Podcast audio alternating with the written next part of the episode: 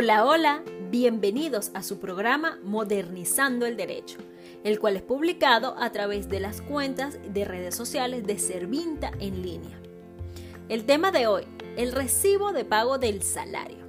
¿Qué pasa cuando mi patrono no me entrega o no me hace llegar el recibo de pago?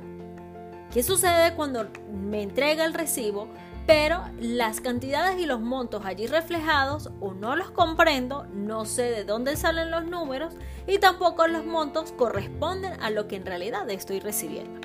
¿Qué sucede allí? ¿Qué se puede hacer? ¿Y cuáles son las causas por las cuales los patronos muchas veces eh, practican esta costumbre o ya se ha hecho un hábito?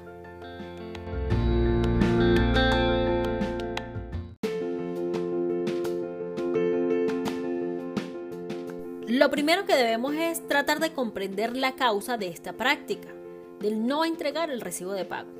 Muchas veces es porque tanto los empleadores como sus gerentes o los administradores no conocen la obligatoriedad establecida en la ley de hacer entrega del recibo de pago.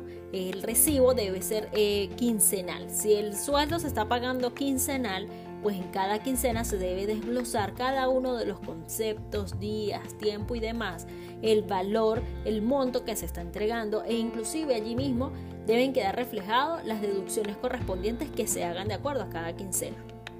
Muchas veces los patronos no le entregan porque no saben que es obligatorio y en otras ocasiones no lo hacen precisamente para no dejar pruebas de los montos reales con los cuales se están haciendo los pagos de los salarios. Pero la no entrega de estos recibos va, a acarrear consecuencias legales a posterior. Porque cuando venga el momento de hacer algún cálculo, llámese de prestación de antigüedad, llámese de vacaciones, muchos administradores, contadores y profesionales no lo están haciendo de forma real, sino que trabajan con números que no corresponden al salario correspondiente del trabajador.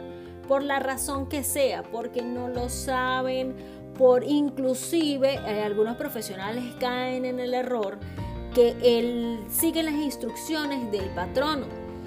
Muchas veces nos hemos conseguido con consultas en las que vemos los recibos, son recibos que nos corresponden a los montos reales, no ni siquiera tienen desglosados los días.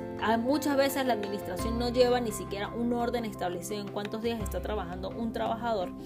Y eso hace pues que en el momento de poder sacar el cálculo pues existan dudas o los números no correspondan.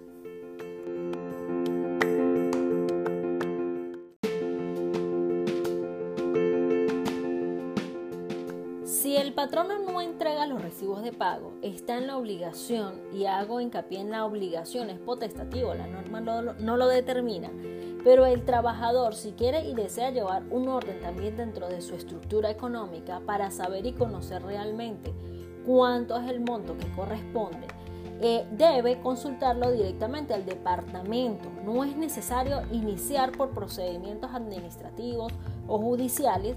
Siempre recomendamos primero agotar lo que es la vía de la comunicación porque a la hora del dentro de cada empresa hay estructuras y la comunicación es fundamental en cualquier relación humana y en las relaciones laborales aún más.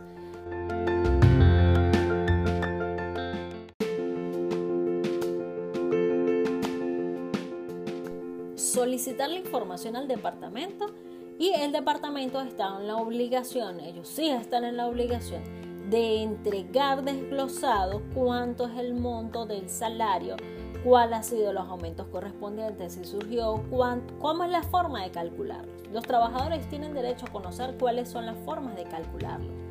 De hecho, para eso es que existe el contrato de trabajo. La mayoría de empleadores y de trabajadores se conforman con contratos de trabajo verbales.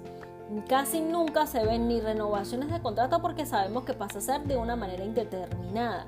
Pero lo básico también dentro del contrato de trabajo es en, aquel, en aquella cláusula donde habla del salario y la forma en que se calcula. Económicamente nosotros hemos pasado y estamos aún pasando por procesos constantes de cambios, procesos de negociaciones con proveedores, con trabajadores, procesos estructurales internos constantes. Y es fundamental que a los trabajadores se les comunique, porque cuando llega el momento de hacer un corte de cuentas, llega el momento de un cálculo correspondiente, un pago o una terminación de relación de trabajo y el trabajador no tenga claro cuáles son los números y las formas, se van a presentar los conflictos que generalmente se presentan.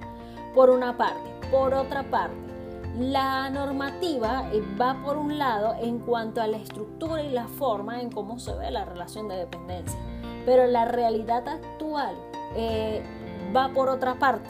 O sea, tenemos y también estamos en un, en un proceso en la que lo que está establecido en la norma no conjuga o no es muy ventajoso para la situación económica actual. Es allí en donde siempre contar con una buena asesoría por parte patronal es fundamental para no caer en incumplimientos de ley que después salgan en procedimientos legales que terminen siendo un poco más costosos. Y por otra parte, el trabajador, antes de iniciar los procedimientos, siempre es bueno preguntar e inclusive eh, asesorarse eh, para saber la realidad legal ¿sí? de las circunstancias que se están viviendo. Y siempre les hago una acotación. No recurran a los delegados de prevención. Dentro de muchas organizaciones los trabajadores recurren a los delegados de prevención como asesores legales en la parte financiera y económica y salarial. No, primero no es función de los delegados. Segundo, a menos que el delegado de prevención sea un profesional experimentado dentro del área, se podría decir que está prestando un servicio aparte pero no es función de los delegados de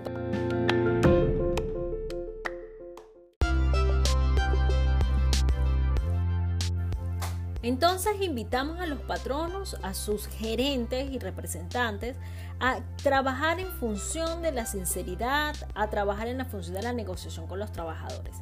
También invitamos a los trabajadores que cuando presenten algunas dudas con respecto al carácter salarial, a lo que reciben y la forma de calcularlos, también consulten lo correspondiente con el departamento quien lleva esa responsabilidad dentro de la organización. Les invitamos a seguir escuchando el programa Modernizando el Derecho, el cual ha sido diseñado para todas aquellas personas que deseen aprender de leyes deseen solucionar problemas.